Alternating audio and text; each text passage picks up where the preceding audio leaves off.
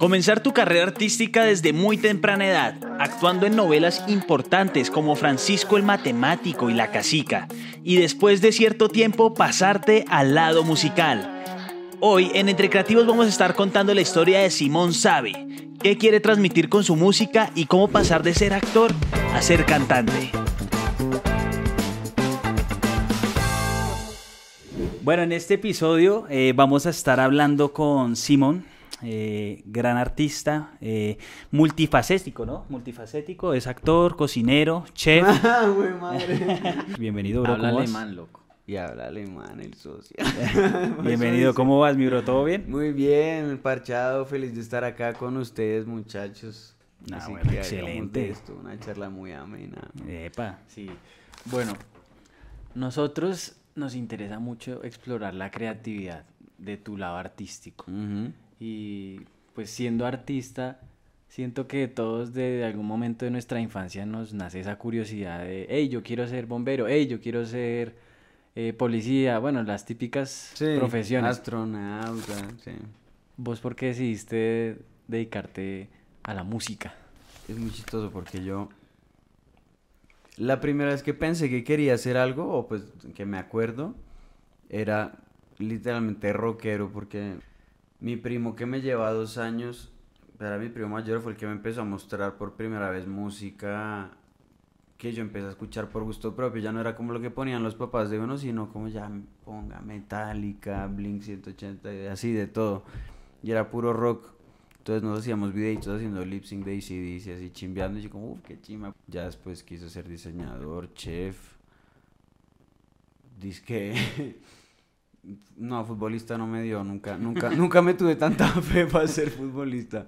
Pero quise ser de todo, arquitecto. Am, y mucho tiempo después, cuando tenía creo que 19, mi papá me llevó a un estudio de grabación por una cosa de trabajo. Él alguna vez ha hecho jingles. Él no es músico, pues tiene afinidad para la música, pero no es músico. Am, pero a veces hacía jingles para campañas políticas y cosas así, o los asesoraba. Bueno, X terminó un estudio de grabación y me pareció el espacio más sollado y más chimba que había estado en mi vida. Y dije, uff, parce, qué carajo es un productor musical, pero pues tiene esto, tiene las consolas, tiene 80 guitarras, batería abajo. Yo quiero eso y ahí ya me engomé con el tema. Y empecé a estudiar en YouTube y me descargué todos los programas y ya después. ¿Y la música la aprendiste de forma empírica?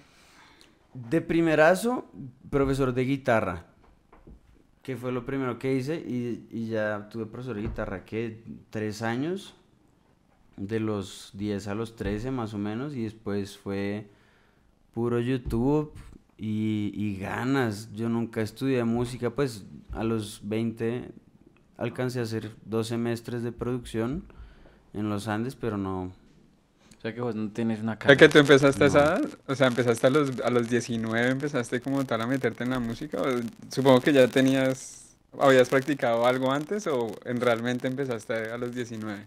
Es que, eh, ¿cómo sabe uno cuándo empieza? Porque si lo pienso profesionalmente, mi carrera como solista comienza, asumo yo que cuando sale mi primer sencillo, que fue en el 2019, en febrero del 2019. Eh, Digamos, ¿en qué momento empezaste tú a ya meterte a, a estudiar, así sea, o sea, empezar a aprender lo más mínimo? Yo creo que fue en ese momento cuando, después de que fui al estudio de grabación ese con mi papá, que yo dije, quiero, quiero ser productor musical o eso fue lo que, como con lo que me obsesioné y me pirateé Logic y me pirateé un par de plugins ahí y empecé a ver como tutoriales en YouTube y vainas pues para por lo menos aprender más el programa y ya uno hacía cualquier bobada, ¿no?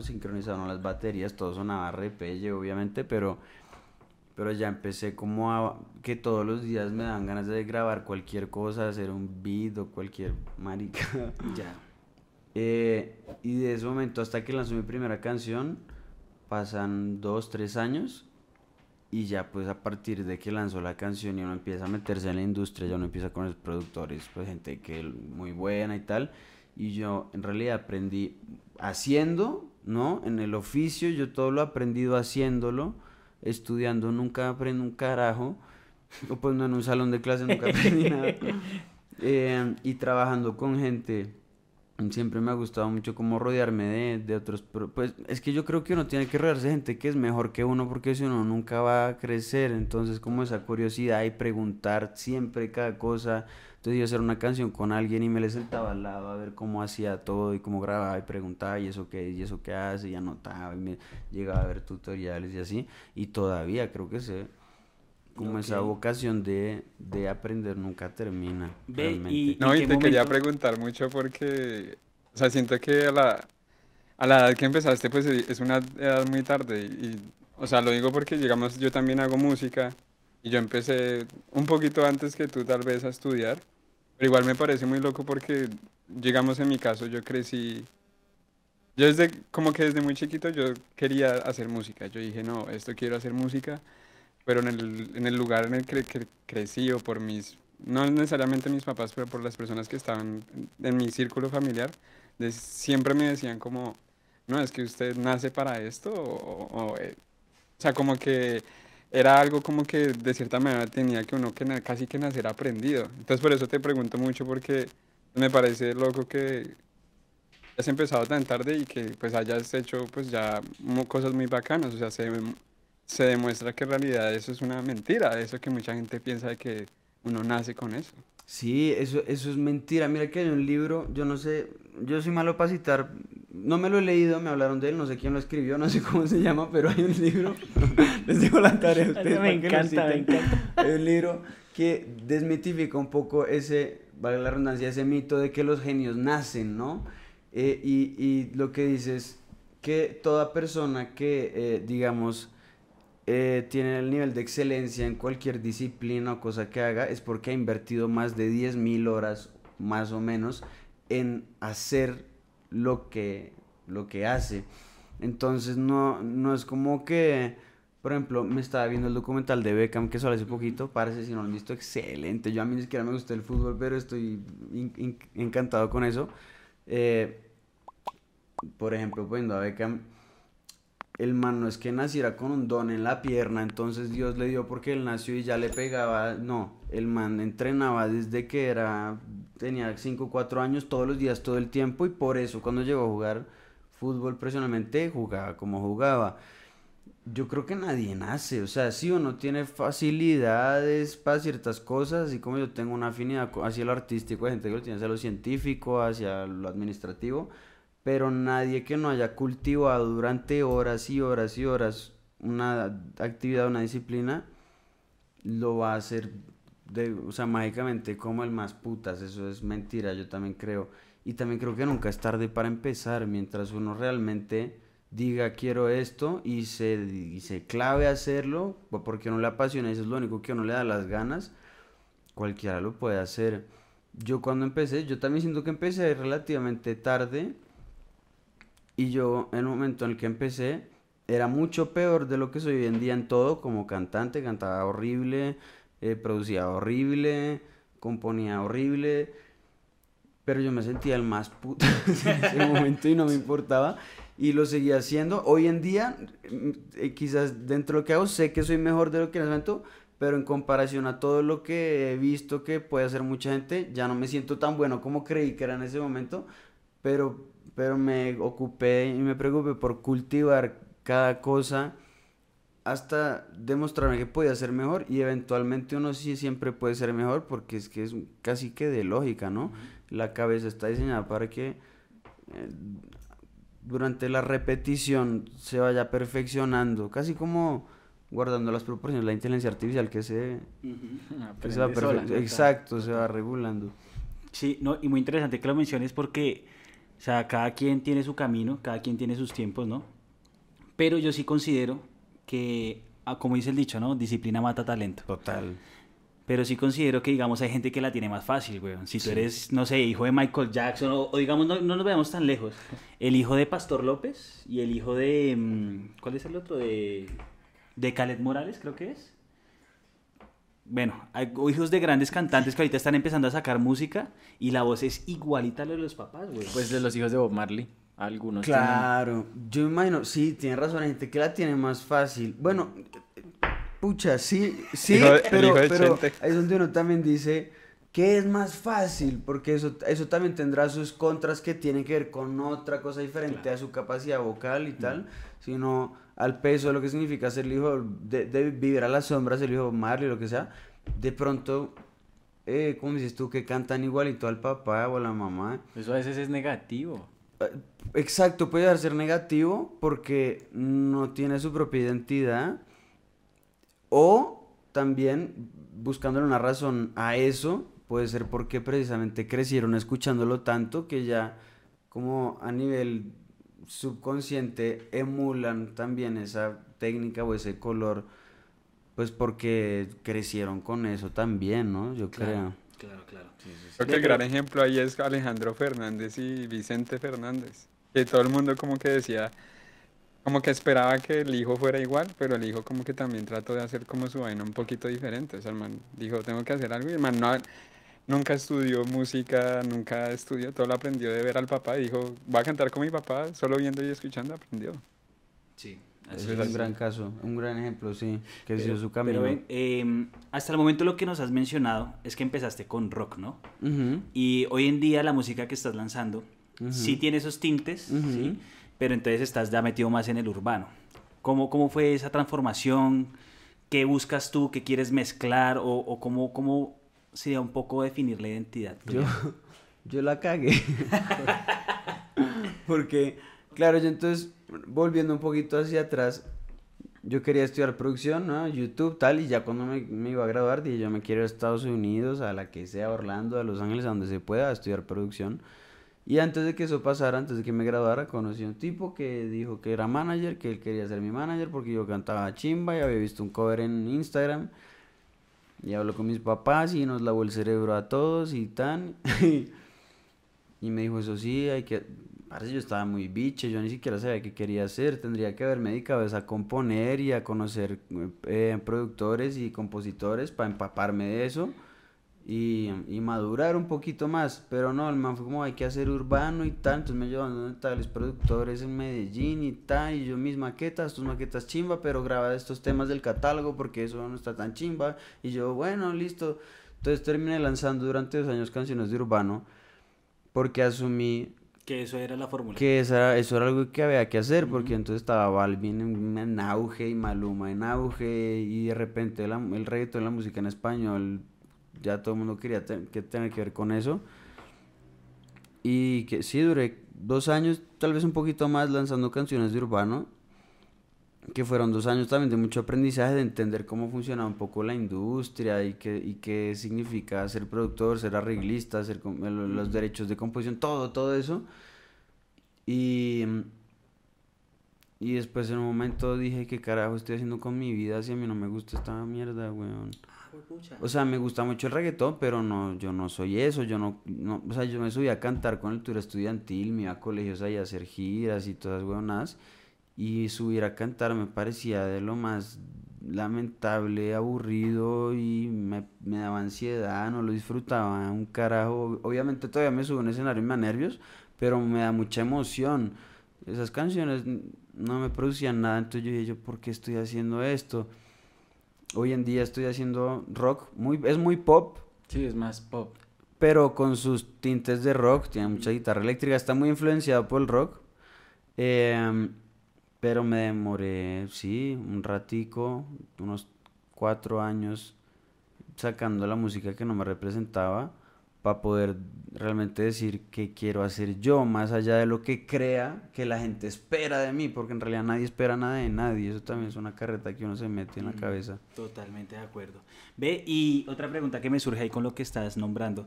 Digamos, esos dos años y medio que tú demoraste lanzando canciones, de pronto con las que no te identificabas tanto, me imagino que cultivaste un público, ¿no? En el momento en el que tú hiciste ese cambio a algo ya más pop, más rockero, ¿ese público se perdió? ¿Ese público te siguió la- el hilo, la cuerda o...? Pues yo, yo asumo que tampoco es que haya recolectado mucho público, la verdad. Pero los que se quedaron, que pudieron haber sido, no sé, 30, 20 personas, 40, 50, por decir cualquier cosa. Eh, sé, me acuerdo de muchos que, que por Instagram me escribían y me comentaban que siguen ahí, parce, re firmes, par de peladitas, una- unas de México. otros chicos, hay uno, hay uno de Cúcuta, hay otro de Chile, gente además que no tiene nada que ver unos, los unos con otros, pero entre todos se conocen. Y me imagino que habrá gente que, que también se desconectó. No me percaté mucho de eso, pero me, o sea, reconozco algunos que desde el principio están, que todavía ahí me escriben y Que están. ahí firmes. Sí, sí, sí, sí, sí. Eh, Ve, ¿y cómo es que logras cautivar gente de lugares tan distintos? ¿Cómo lo lograste? Yo no sé. Las redes sociales. Las redes sociales, el alcance de eso ya es que es demasiado. Hay una, hay una en China, en Francia. Se llama, Ma- se llama, ya Carolina se ríe. Se llama Mariko Sior. Es una niñita, tendrá, no sé, hoy en día puede tener 16, algo así, entre 15 y 17 años, pero obsesionada, weón. En todas las fotos me, con- me comentaba, j'adore, no sé qué, je t'aime, incroyable. Yo no hablo francés, estoy chapoteando cualquier cosa, weón. No sé qué, bla, bla. Eh, y en su perfil tenía fotos mías, en su perfil, en su feed de Instagram y todo. Y yo, pues me parecía re lindo porque era una niña de Francia, como que ni siquiera sabe qué dicen mis canciones. Yo una vez la llamé por FaceTime. Y yo, hello, Marie, no hablaba inglés. Y yo, No. español, no hablaba español. Y yo, alemán, no hablaba alemán. Y yo, "Pues yo tampoco hablo francés. Y fue como, chao, no pudimos hablar nada. Pero ya hasta el día de hoy, desde entonces, no tengo la más mínima idea de cómo habrá llegado a mí, pero una china de Francia. firme. Sí, sí, sí. sí, Ella sí. es la jefe de tu club de fans. Eh, por lo menos en Francia. Ve, qué interesante, bro. Sí. Y abriéndonos un poquito más y hablando de otras facetas que has tenido, porque entonces por lo que veo eh, fue primero la música que la actuación. Sí. ¿Cómo llegaste a la actuación? También fue muy, muy loco. Yo quiero hacer una anotación y es que muchos de los cantantes también son actores. ¿Por qué? Yo no sé, es que, bueno, acá, acá en Colombia, cada día menos, afortunadamente, pero eh, la credibilidad de un actor que quiere ser cantante es muy poca como cantante, habiendo sido primer actor, y viceversa. Sí. Porque acá la gente tiene como ese sesgo de que si el que es actor es actor y ya, y el que es cantante es cantante y ya. Tú te vas a Estados Unidos y allá los artistas son supremamente integrales y Son tú debes saber y están sup- son y están súper preparados en Mm. todo, en canto, baile, actuación, porque un artista en realidad, no todos los casos, pero cuando puede y quiere es integral en todos los sentidos y además de la música a la actuación hay muchos puntos en común y de la actuación al baile y del baile a la música, entonces como que todo converge casi en, en- en muchos eh, puntos en los que tú te llevas muchas cosas de la una a la otra Total. y, y en la medida en la que uno se prepare, uno puede hacer todo muy bien, pero Pues- siempre que uno se prepare. De hecho, desde a, a nosotros desde pequeños nos han metido ese chip de que en Estados Unidos los musicales y la cosa de los colegios viene desde chicos. Entonces, Ajá. a nosotros nos metieron en la cabeza esto de High School Musical, Claro. Hannah Montana, y tú los ves hoy en día y muchos se dedicaron a la música Claro. y tienen esa, esa faceta de actores. Entonces, Total. Yo siento que eso es algo que aquí en Colombia la gente no y- entiendo por qué no acepta. Yo siento que ahí, ahí lo que más ah, como que agrega eso es que, digamos, en el momento de no cantar en público, digamos, ah, justo aquí, porque me estaba leyendo este libro, no sé si, pero te lo recomiendo, de cantantes, ahí lo ves. Sí, ya lo vemos. Ah, Ah, ¿qué hago con mis manos? título. Es de, es de una, es de una persona que pues es, es muy famosa de teatro y asesora a cantantes para la expresividad en, en escena. Y habla mucho, en el libro habla mucho de que como artista tú tienes que actuar dentro del escenario. Cuando estás cantándole a una persona, un ejemplo, estás cantando una canción de amor, tienes que pensar como que no es el público, sino que una persona en ese público, no sé, fue una persona en el pasado que de pronto tú quisiste o que te hizo una perrada, por así decirlo. Entonces siento que como que la actuación está ahí muy unida con eso por el hecho de que no tiene que comunicar y no puede uno decir que en el, en el hecho de los actores uno no puede decir haz, haz, haz cara feliz no haz tal eh, haz como si estuvieras triste no haz como si perdiste a tal persona haz como si él fuera el amor de tu vida y es la última vez que lo vas a ver en vez de como hemos en vez de hacer cosas específicas es como más de sentir porque ahí es como cuando el cuerpo como que es más natural Y reacciona. Tú no piensas en lo que Ujú. vas a hacer, sino que el cuerpo reacciona a la emoción, sí. Mm. Total. Oiga, ese, ese era un punto que yo quería tocar más adelante, pero bueno, ya lo estamos tocando.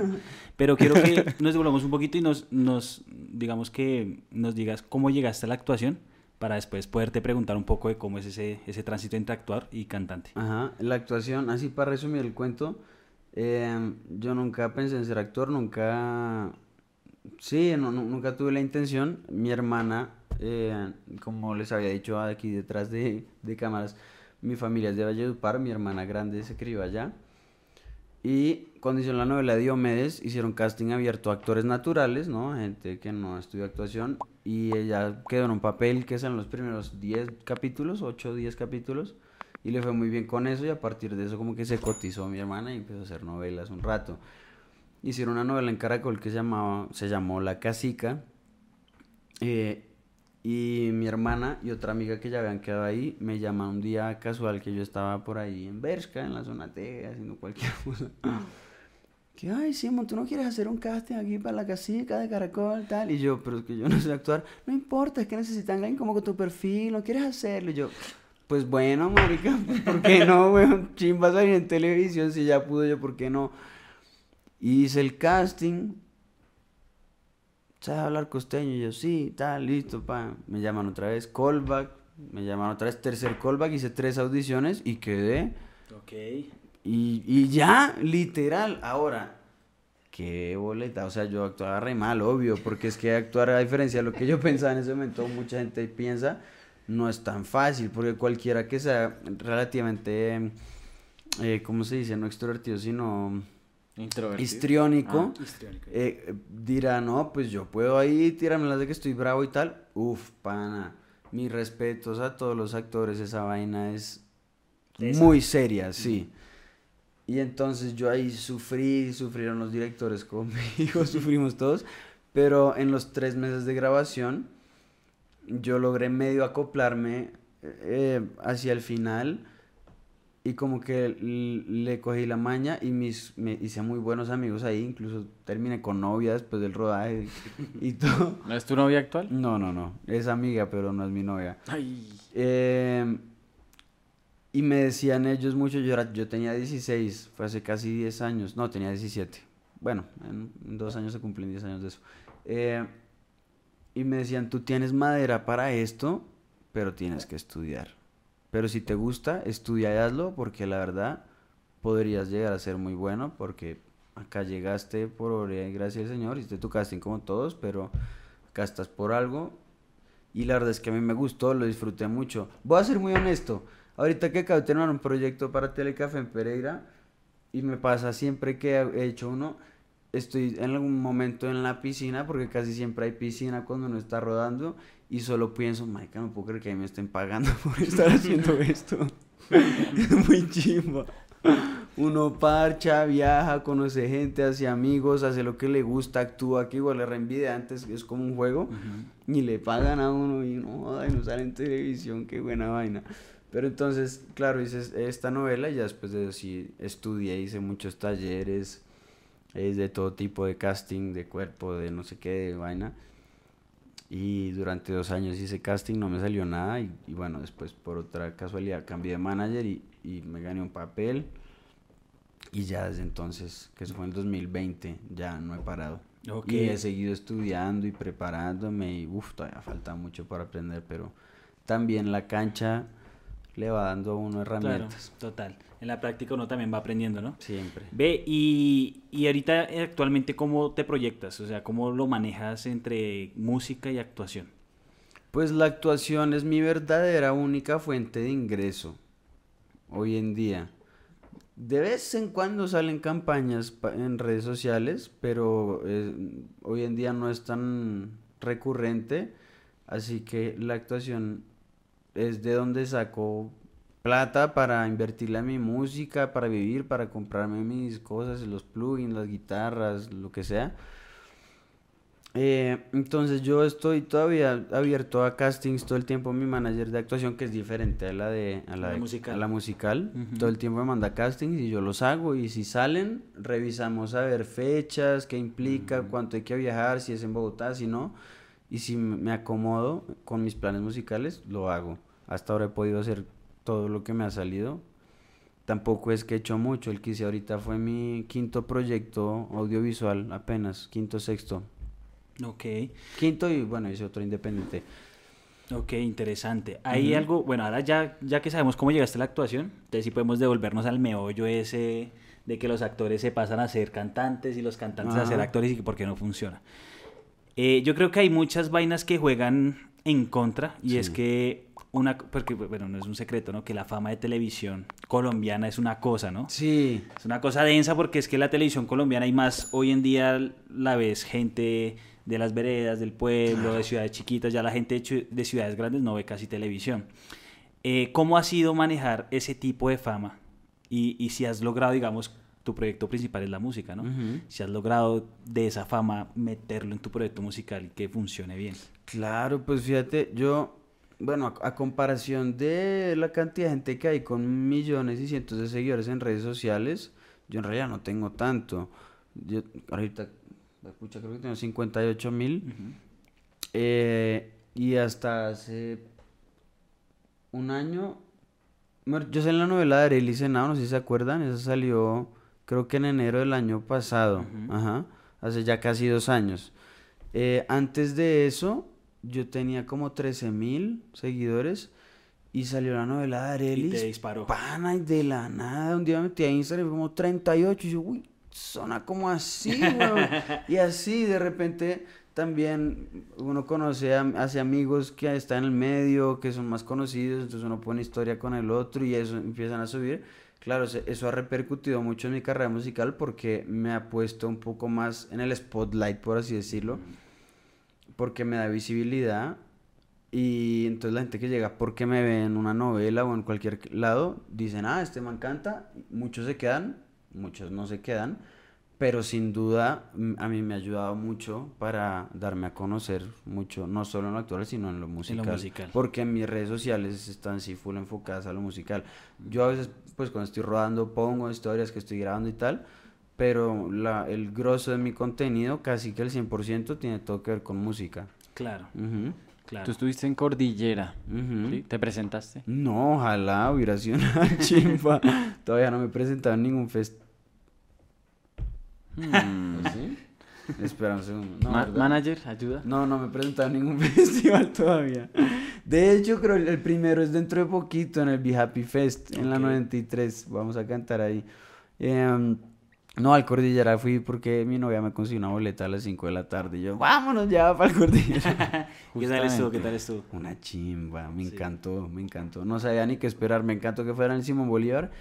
Eh, vi a Drexler, vi a Cultura Profética, Vicente García y Juanes.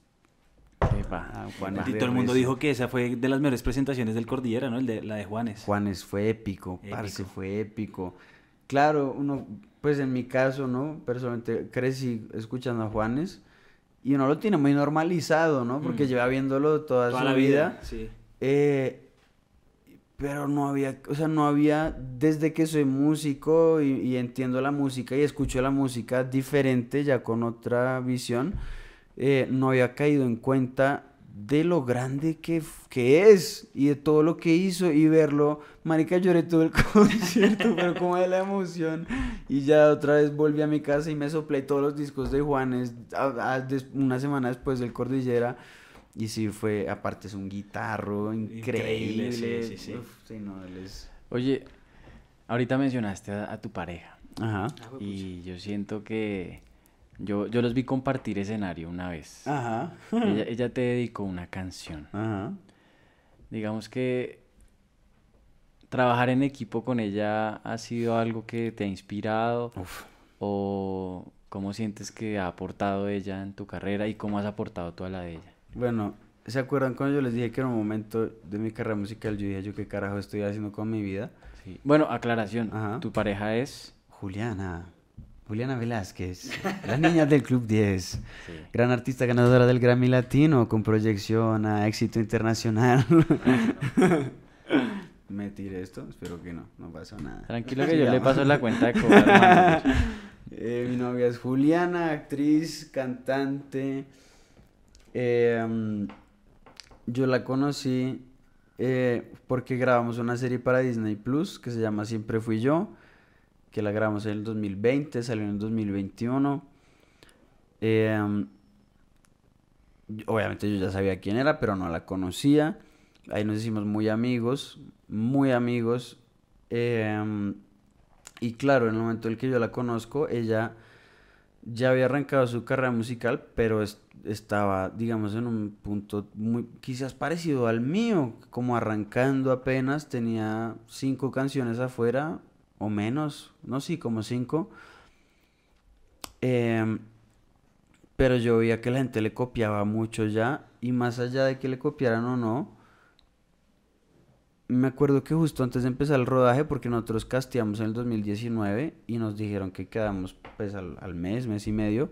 Entonces la serie iba a arrancar en el 2020, entró pandemia y eso se empezó a posponer lo que duró la pandemia. Eh, entonces estábamos ahí como se va a hacer, no se va a hacer, se va a hacer, no se va a hacer. Antes de que empezáramos a grabar, yo ya sabía quiénes iban a ser mis... ¿Tus compañeros? Mis compañeros de, de, de escena. Eh, y pues yo había visto a Juliana en la de Colmenares y tal, y yo había hecho la casica y un corto para una gente de la nacional y ya, y yo decía, uy, yo soy el amateur acá, yo no puedo llegar a ser el oso, esta vieja es muy seria, tengo que... Entonces como que tuve una fijación ahí con ella, como porque eh, hacíamos de, de, noviecitos en la serie, ah, entonces era la persona con la que más escenas tenía. Epa, y terminó siendo cierto. Mira tú. mencioné a tu pareja y se te iluminaron los ojos y la risa. sí.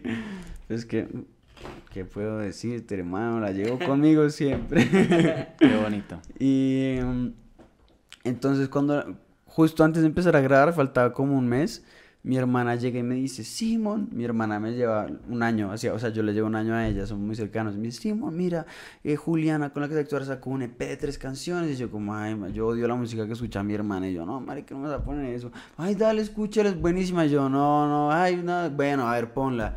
Yo así, todo predispuesto, como que cualquier cosa. Y yo escuché el EP y dije, a la puta madre.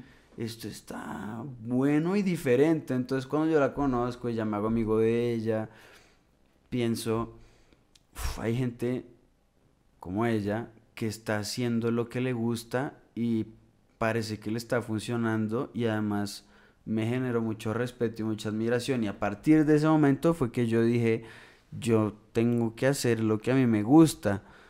Porque encontré en, en, en, lo que ella hacía mucha honestidad, mucha credibilidad y mucho respeto, entonces eso tuvo mucho que ver. Y pues ella lleva formándose toda la vida artísticamente porque estuvo en Missy haciendo teatro musical y todo, entonces sin duda, y yo lo digo de frente, o sea, yo estoy donde estoy por, por mí, porque yo he tomado las decisiones que me han llevado hasta acá, pero la influencia de ella en mi carrera es supremamente grande, totalmente. Dos artistas ¿Tienen tiempo para compartir los dos o siempre que tú estás ocupado haciendo una cosa ya está desocupada? ¿Cómo coinciden pues para mantener una relación? Uf, pues ella desde que la conocí hasta hoy su carrera se pegó un salto gigantesco, ¿no? Y solo va como en un creciendo re loco que cada vez solo tiene que hacer más cosas y viajar más. Cosa que me alegra mucho. Obviamente no va a ser difícil. Yo no estoy tan ocupado como ella. También estoy cada vez más ocupado, afortunadamente hasta ahora no ha sido un problema, obviamente eh, una vez tuve que viajar cuatro meses a Brasil a grabar una serie, yo la visité un mes, volví, pero entonces tiene uno que poner en la balanza qué tanto sacrifica cada uno en función de, de la relación también. Claro. Eh, en la medida en la que yo tengo más tiempo libre, yo la acompaño más a cosas de ella pero sí nos toca compartir muchos entornos de trabajo para poder estar juntos. Afortunadamente yo me la llevo bien con todo su equipo de trabajo, entonces hago parte de eso y también haciendo parte de eso aprendo y recojo mucho. Claro. Y para de pronto aplicar muchas cosas que siento que me sirvan. Hasta ahora afortunadamente no, ha habido gran inconveniente por eso. ¿Cuánto llevan? Llevamos... Espérate, me tiré matemáticas todos los años de mi vida, weón. Eh, como... Ella se ganó el Grammy el 21, el 21, en noviembre el 21, oficialmente como desde enero, finales de enero del 2022, o sea que auxilio. Ya van para dos, años. ya casi. ¿Cómo pasa el tiempo? Sí, sí, sí. ya van para dos años, ok, ok. Interesante, bueno. Háblanos de tu último sencillo. Esto suena re payola, pero no. no Se llama Tu Calor. Oh, yeah. ¿Sí o no? Sí. Yo lo he visto por ahí en redes. ¿Sí? Si quiere, bótese ahí el coro. ¿El coro? Sí, es como lo más pegajoso, ¿no? Estoy un poco jodido de la voz, pero pues que ahí, ahí le carajo. arreglan, ahí le arreglan en el, en el máster.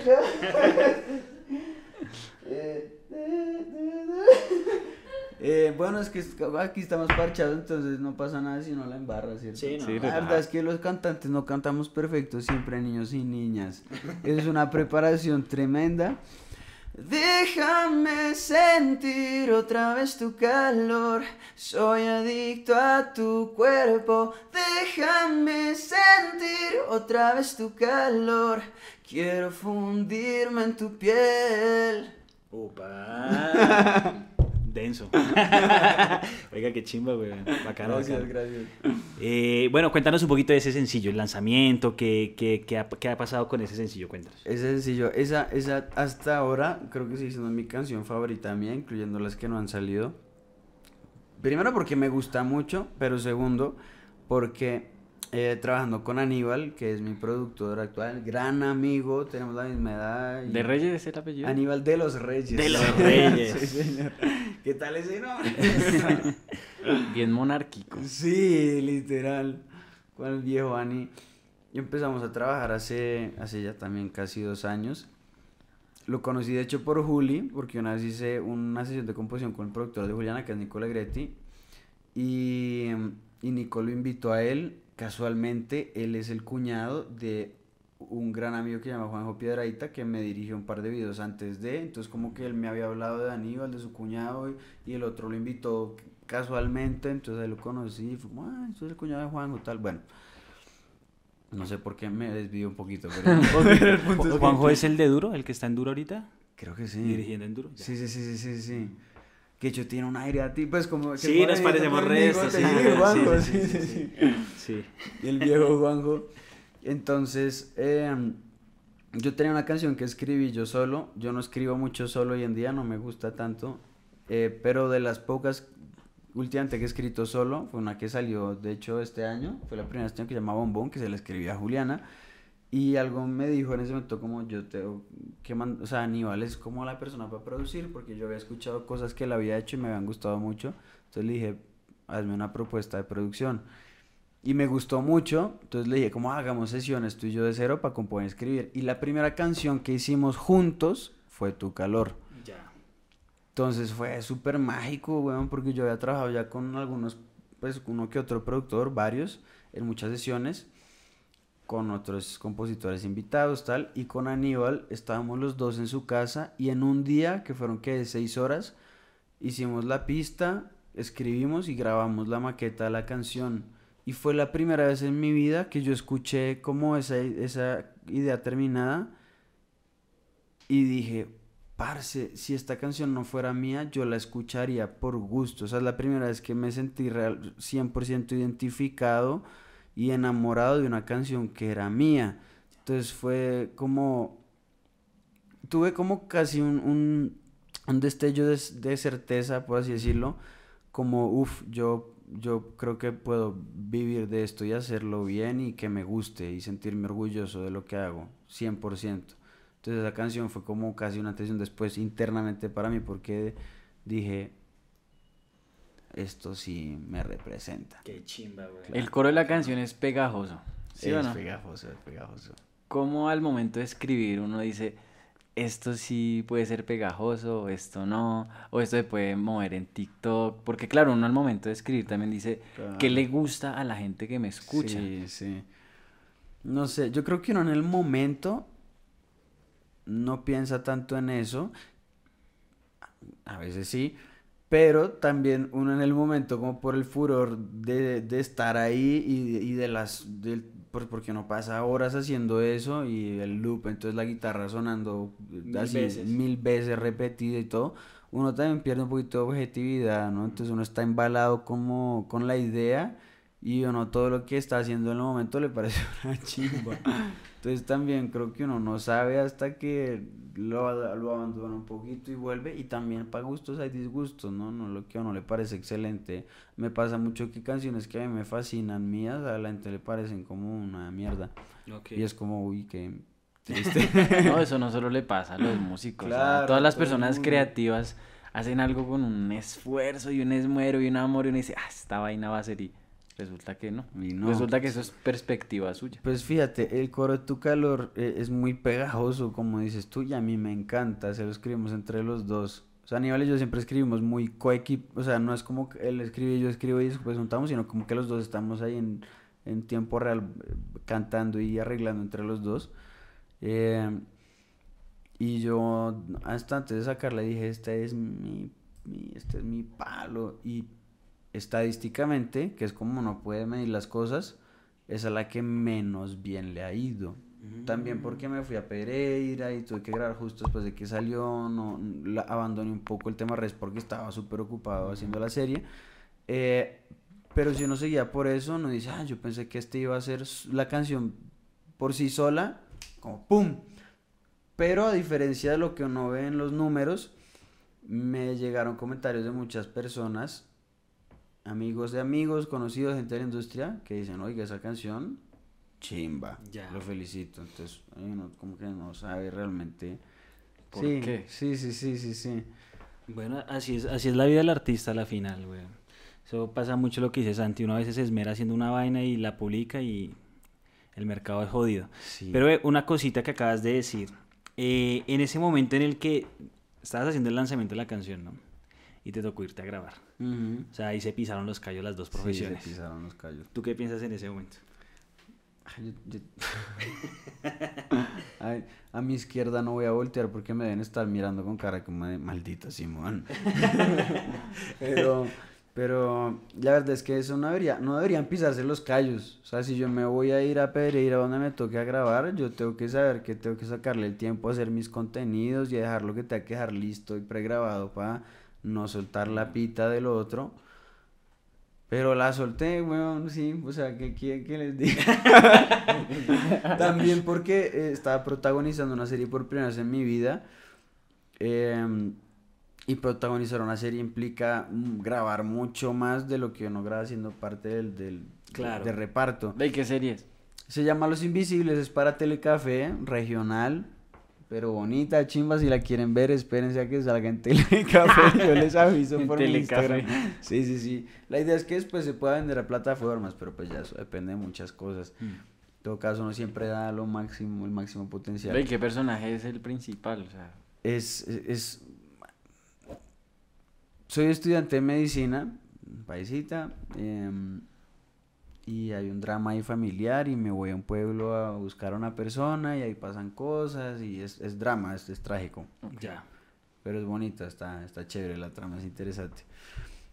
Pero también, volviendo a lo que tú decías de que se pisaron las mangueras, em, sí, tampoco yo tuve como prever muchas cosas. Por ejemplo, donde estábamos grabando no había un carajo de señal. Entonces, Claro. grabar de 6 de la mañana a 8 de la noche todos los días para tener que llegar después de estar actuando, que uno presta sus emociones y su energía, llegar mamado del- de, cambiarse, de repetir todo. Y sin Ah, señal. y, y- y- y- y sin, y sin buena señal, pero además llegas a tener que estudiar todas las 15, 20 escenas del día siguiente. No. Y entonces ya uno la verdad no quiere hacer un carajo, entonces era como el video. Y yo sí, ahorita lo hago, pero no se lo olvidaba. Y además estás con las personas con las que estás conviviendo y actuando y conociendo, entonces también uno para poder actuar mejor procura construir buenas relaciones con sus compañeros, entonces uno comparte tiempo con ellos Claro. para fortalecer esas relaciones. Pero por ejemplo Juliana hace todo y todo lo hace bien, así que sí, sí se puede. ¿Cuál crees que es el factor diferencial para decir sí se puede? Venga, pero es que hay algo y es que las mujeres son multitasking. Pana, yo siempre le he dicho, las mujeres son mejores que nosotros en todo, güey. Son multitasking. Sí, De pronto solo son mejores abriendo los tar, las tapas que están duras. De los pepinillos. De los pepinillos, de resto ni mierda, güey. Es que, es que hay- yo siento que hay una paradoja con los artistas, ¿no? Porque uno, el proceso creativo, entonces uno toma pola, Ujú. ese fumalguito, Ajá. o sí, el proceso creativo, uno ve una película, si hay un bloque uno sale, toma aire y un montón de vainas, pero, pero es que realmente la disciplina es un factor que dentro de la creatividad juega un papel muy importante y es re difícil de adquirir. Es difícil y, y como dices tú, es determinante y a veces uno tiene que darse cuenta las malas. Eh, eh, muchos artistas, incluso uno en ciertos momentos de su vida, como dices tú, busca estimularse a través de otras cosas, de un parchecito, una polita, cualquier vaina. eh, y eso te ayuda al principio o en un momento, pero cuando usas eso como única fuente de inspiración o de estímulo, Claro. mm, de- de- eventualmente te deja de servir mucho más rápido. Y lo que dices tú, el, el músculo creativo, para la redundancia, es un músculo. Y en la medida en la que uno con disciplina más se dedique a trabajar y hacer las cosas mejores como creativo y como profesional. Y es difícil, difícil, cabrón, es es difícil. difícil. Sí, es Es difícil. ¿Tienes una rutina, digamos, está- en el hecho de escribir canciones? Dime. ¿Es una rutina para, digamos, escribir canciones o algún como sistema o Todavía ¿Cómo es no tu es forma una de trabajar? Pero estoy en, en, el- en la intención de que precisamente se vuelva eso, porque también en el momento en el que, por ejemplo, empecé a trabajar con Aníbal, es el momento en el- de mi vida en el que más constantemente he hecho música, cosa con más constancia, porque me veo, desde que empecé con él hasta hoy, me veo con él una, dos veces a la semana, todo el, todas las semanas, todo el tiempo, y en la medida en la que he seguido haciendo cosas con él, me la paso escribiendo, me la paso haciendo arreglos, tocando, cantando y grabando y desde es- ese momento, primer momento hasta hoy, soy mucho mejor cantante, soy mucho más rápido en el estudio, soy mucho más creativo escribiendo letras eh, y sé que si lo hiciera más, no solo con él, sino solo, sería incluso mejor todavía. Pero, pero, pero sí, adquirir esa disciplina es difícil. Jodido, güey. Porque como ya decir, el, el- el arte está muy romantizado. Y, y muy hippie también. y muy, hippie, pana, ¿no? Sí, Si quieres ser futbolista profesional, entrenas todos los días. Sí. Es como ser un artista, un deportista de alto rendimiento. Exacto. Toca estar ahí en la llaga todo el día, Todos todo el días. tiempo. Y, y además con tanta competencia hoy en día, si de verdad quieres ser el más putas, tú verás si trabajas la mitad del que está haciendo contenido y escribiendo canciones todo el tiempo, todos los días. Total, eso es el dicho que dice, para, para uno que trasnocha y otro que no duerme. Literal, literal. y sí es difícil. Sí, es re difícil. ¿Qué le parece si estimulamos el, La creatividad. La creatividad. la creatividad. ¡Vamos! Vea este libro. A ver. Todo lo que los hombres saben de las mujeres. ¿Qué cree que sabemos de las mujeres? Todo lo que los hombres creen que saben de las mujeres podría llamarse. Voy a leer, ¿puedo leer la contraportada? Si quieres abrirlo. Ah, ábralo, es mejor abrirlo. ¡Qué la verga! ¿Cómo mierda? ¿Tiene frita ahí? Señoras y señores, no hay nada. No tenemos ni idea. Entonces, la idea, la dinámica es que usted escriba algo Ajá. de lo que los hombres deberíamos saber de las mujeres para mejorar como esa relación y esas diferencias que tenemos. Yo tengo un, Si quieres, escriba la cara, pilla. yo tengo un dicho. Ah, perfecto. Esto está buenísimo. esfero. ¿Y qué dice el de las mujeres esperan de los Ah, hombres? cuando, cuando terminemos de escribir el libro lo publicamos. Pero bueno, mientras van por el efero, sí, retomando un poco el tema de la... dis- Ah, ya volvió. No, Excelente. no, no necesidad de hacer tiempo, güey. Entonces escríbase ahí una frase y, su firma y la fecha. Octubre del 2023. Yo siempre, yo tengo una frasecita que siempre digo, como sé todo lo que los hombres saben de las mujeres. Que si queremos vivir en paz, tenemos que aprender a hacer caso. Eso sí es cierto, güey. Mujer feliz, vida feliz. ¿Ya? Nombre ahí, por favor. Eso. y happy wife, happy life? Ah, sí, Literal, total. papi, literal. No hay más que eso. léala en voz alta, por favor. Todo lo que los hombres saben de las mujeres. Versión Simón Sabi. que, si, que si queremos vivir en paz, tenemos que aprender a hacer caso. Ahí lo tienen. ahí lo tienen. No se busque una muerte pendeja. No ¿Hoy qué es? una muerte pendeja. Hoy es 7 de Siete octubre. de octubre. 7 de octubre. Claro. Me encantó esto, está increíble. Listo, Hombre, gracias. no, gracias. Gracias. Bueno, no Es sé. una muy buena forma de cerrar. de cerrar el capítulo, que nos dejes algo. Eh, no sé si Kitty quiera preguntar algo más o, o Santi. O... No, pues yo quiero darle un detallito de parte del equipo de Entre. Creativos por haber venido, por el tiempo, para que Por la espera, weón, también. Que lo pusimos a fallas esperar. técnicas. Uy, hay chocolates adentro. Ah, muchas gracias, muchachos. Ay, mi hermano. Financiados por Kitty Anaya. Para que cuando la mujer vea el pocillo allá diga, uy, ¿cómo así? ¿Usted dónde estuvo? Le diga estuvo, estuvo entre creativos. La verga, qué chimba. Se me rompió un pocillo que me gustaba mucho justo hace dos días. Entonces, Entonces, este ahí está. el nuevo. Sí. Mi bro, algo que quieras dejar de último, tus redes sociales, un mensaje. Eh, bueno, mis redes sociales siem- siempre me regañan porque nunca las dejo. Entonces, arroba Simón Savi. Savi, Con porque S. también siempre lo escriben Mal, mal. S-A-V de vaca y latina. Y ya, Chao, Simón ya. Savi. Y mensaje, pongámonos bien trascendentales.